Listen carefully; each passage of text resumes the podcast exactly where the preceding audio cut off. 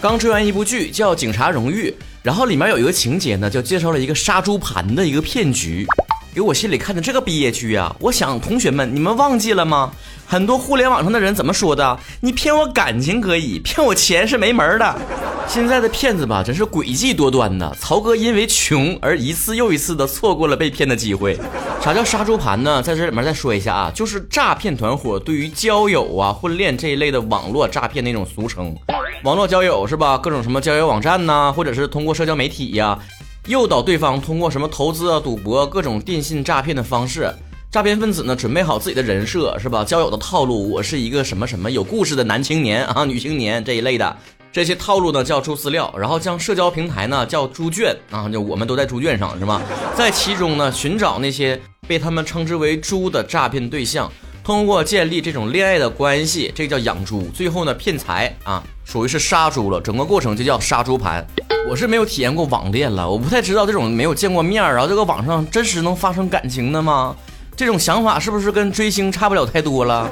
当然，咱也不是说在网上就遇不到真爱，主要是你面都没见着，那怎么就能赚钱呢？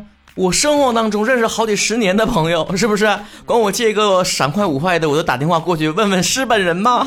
就我跟其他的人基本上不怎么产生这种金钱上的往来，你知道就是偶尔可能是月光了，呃，临时应个急啊，借块八就了不地了。除此之外，你借的任何钱，就抱着一种根本就拿不回来的心态去借的，知道吧？当然，这一类的杀猪盘的很多都是属于我告诉你，我有个大项目投资啊，就然后你就能挣老多钱了。你给我一百万，我明年还你两百万。如今的世道，连基金经理都不敢说这种话了。或者像剧中说的一样啊，我知道一个什么平台有个什么大的漏洞，你只要给我这个钱呢，我就能把这什么钱弄出来。或者甚至直接告诉你这是一个赌的方式。我在这里面一定要提醒大家伙啊，咱都不说这些搁网上认识的所谓的这个好朋友啊，什么男朋友女朋友。就现实生活当中，如果你的另一半有这种赌博的这种习惯的话，一定要远离他。生活当中我真的遇到太多这样的女孩了，就可不离不弃的了。男朋友怎么的啊，或者是老公怎么的，她都不离不弃的，就是一次又一次选择原谅，是出去赌了，欠一屁股债啊，十几个信用卡，再加上什么高利贷，你都是觉得啊，我都可以帮他共度难关。倒不是说夫妻一定是同林鸟，然后大难临头各自飞，而是他因为什么有的难。他如果是什么做生意啊，或者是什么家人身体不舒服啊，这种合理的理由也是可以共度难关的。但如果出去嫖去，出去赌去，出去拜他去，你还不各自飞呀？你你坐火箭你得给我飞呀！你坐头等舱你赶赶紧给我飞呀！都什么年代了，你们还抱着这种什么一定要客死终生这种想法呢？客终生的那得是值得的人，不然的话就是沉没成本了，是吧？你待的时间越长，你耽误的青春越多。你跟赌徒耗得过吗？当然，实在劝不分的，那咱只能还是那个态度啊，尊重锁死。就这个电视剧里面演到说这个杀猪盘的时候，我觉得有一句话非常打动我，也问出了我内心一直想问的问题。你说那帮骗别人的人，他自己没有良心吗？他的良心不会痛吗？被他骗那个女孩，最后都跳楼自杀到这种程度，警察就解释了，说这种杀猪盘就是要给他们不断的洗脑，这个利益集团一定要洗脑，说的面对的不是人，不要把他们想成人。怎么叫杀猪盘？把它当成猪就行了。养的越肥，你宰下来的肉越多，油水越多。很少有人是那种天生坏到骨子里，一点人性都没有的。他仅存的一点人性，怎么去拿去诈骗呢？怎么去伤害别人？那就是不断给自己洗脑，对方他不是一个人。所以做出有违道德的事儿的第一步是什么？物化这两个字儿，我觉得非常准确。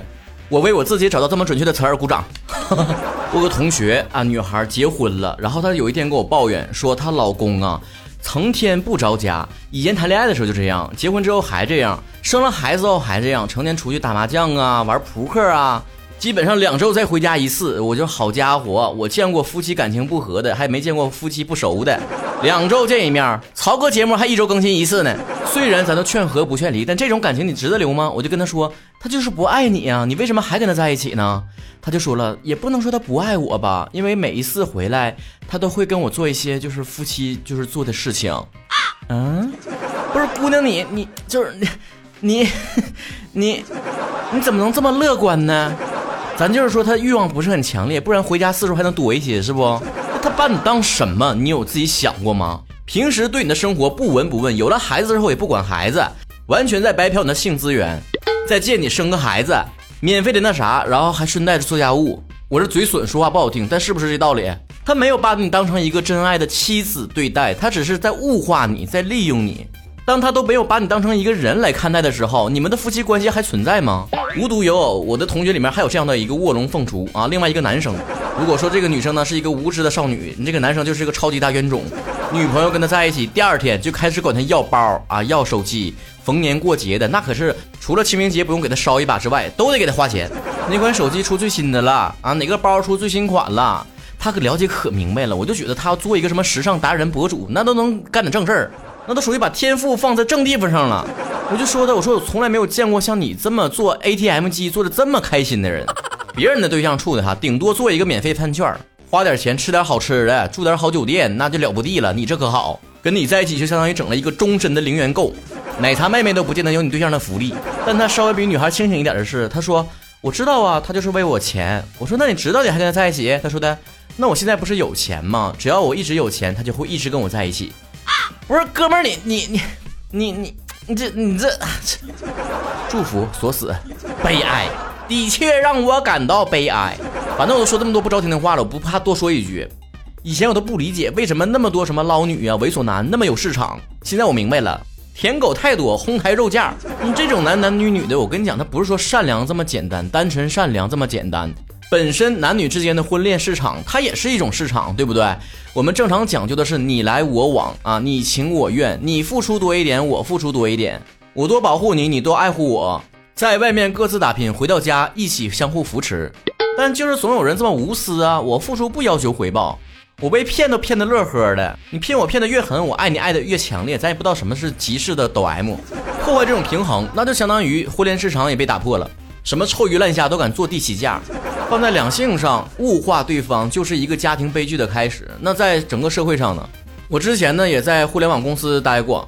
对于互联网公司来讲，每一个用户那不是一个独立的人，而是一个数据。发布一个东西，所有的领导包括整个公司，没有人会在乎说这篇东西推送给用户的时候，那一个独立的用户看到的时候会产生什么样的影响，好的还是坏的，值得不值得看？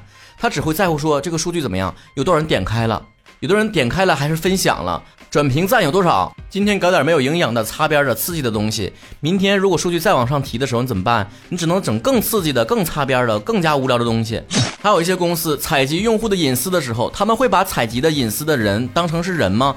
不是，只是三个字，那叫大数据。你就是数据里面的一个字母，不是一就是零啊！这话说的有点怪哈。商家开始物化用户，就是一个公司堕落的开始。身边的至亲和爱人物化对方，就是悲剧的前奏。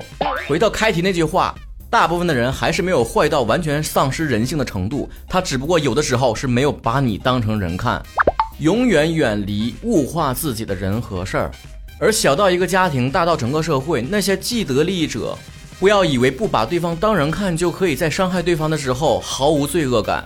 当你开始物化其他人的时候，你就开始离人这个词儿越来越远了。